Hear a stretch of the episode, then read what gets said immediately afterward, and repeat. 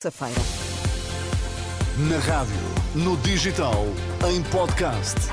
Música para sentir, informação para decidir.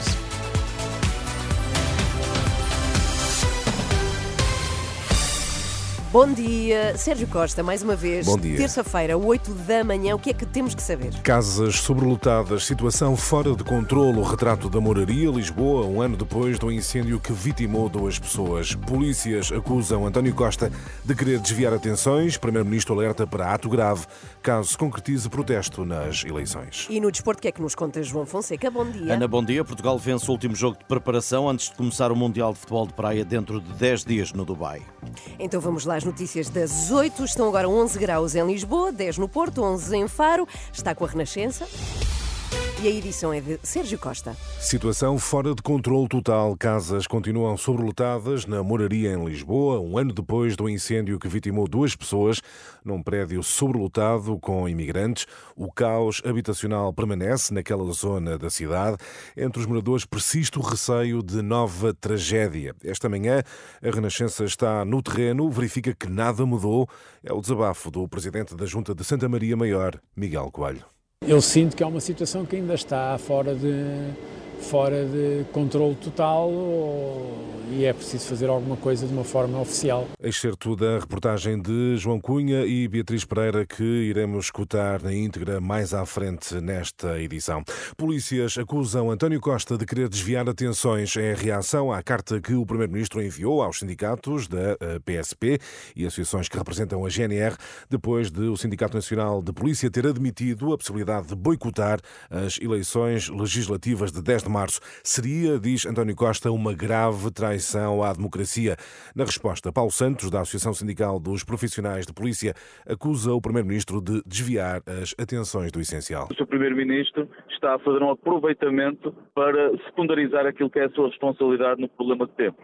Sabemos que o Governo está em gestão. Se o Primeiro-Ministro considera esta questão como excepcional, há instrumentos e legitimidade para dar uma resposta. Caso não concretize isto como algo excepcional, vai adiar o problema com as consequências que daí possam vir e que nós não desejamos. Agora, não pode estar em causa o funcionamento da liberdade política dos cidadãos portugueses. Paulo Santos, da Associação Sindical dos Profissionais de Polícia, em declarações a André Rodrigues. Paulo Santos, que noutro plano considera que a ausência de mais de metade do efetivo da PSP no aeroporto de Lisboa é mais um episódio que revela o descontentamento das forças de segurança, de acordo com o Diário de Notícias, dos 90 agentes que prestam serviço no controle de fronteiras do aeroporto, 50 estão de baixa. A Renascença sabe, no entanto, que apesar da extinção do CEF ter dado à PSP responsabilidade de vigilância das fronteiras aéreas, a verdade é que a grande maioria do efetivo é da Polícia Judiciária.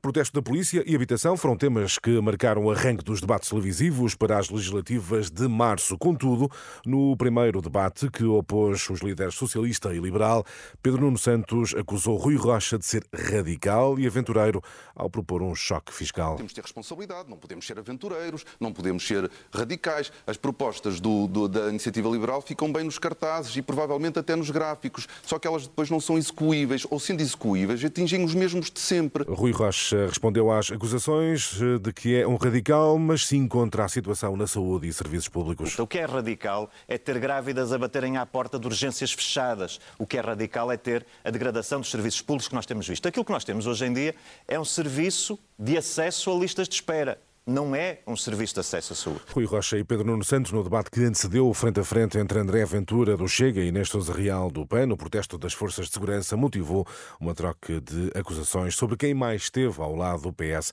na atual legislatura. São já 123 as vítimas mortais nos incêndios do Chile, de acordo com as autoridades do país, há 165 incêndios ativos, 40 estão ainda por controlar.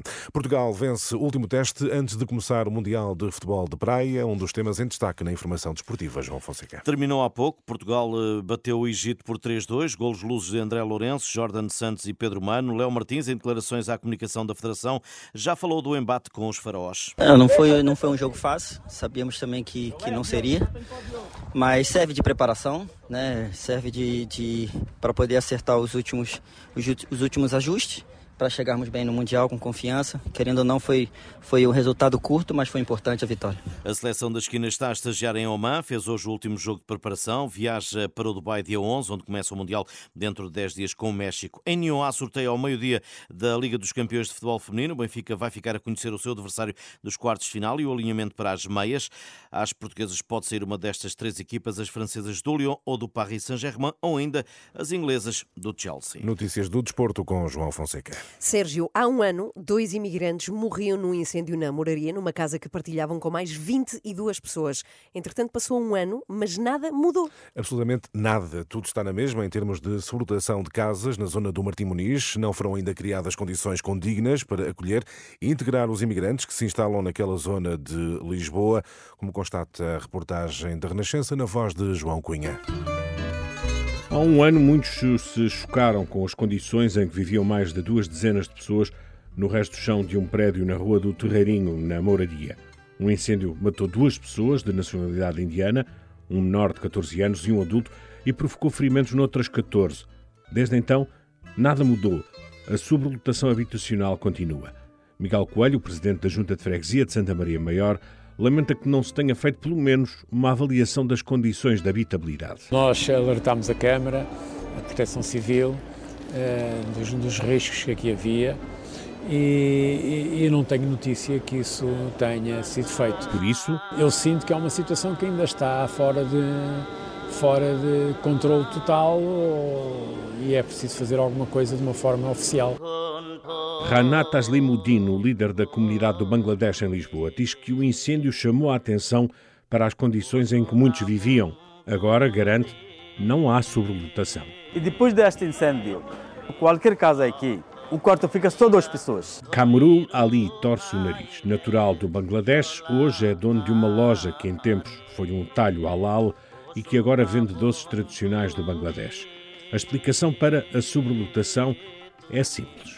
Tem uma casa em renda uh, 1.200, ele tem salário a 700, como aguenta? E casas para alugar não há. Alzira, nome fictício, é peixeira. Também sabe de locais onde existe o fenómeno da cama quente, em que os imigrantes que trabalham por turnos e sem posses para alugar uma casa têm de pagar para dormir algumas horas num colchão. Uns levantam-se da cama à meia-noite e os outros entram lá para dentro. Aquilo é colchões, é, é tudo, olha, é, é por turnos. Maria, nome também fictício, teme represálias e por isso prefere o anonimato. Vive há 42 anos numa das encostas da moraria. O que aconteceu há um ano pode acontecer de novo porque a sobrelotação continua. Pode, pode. Pode acontecer novamente.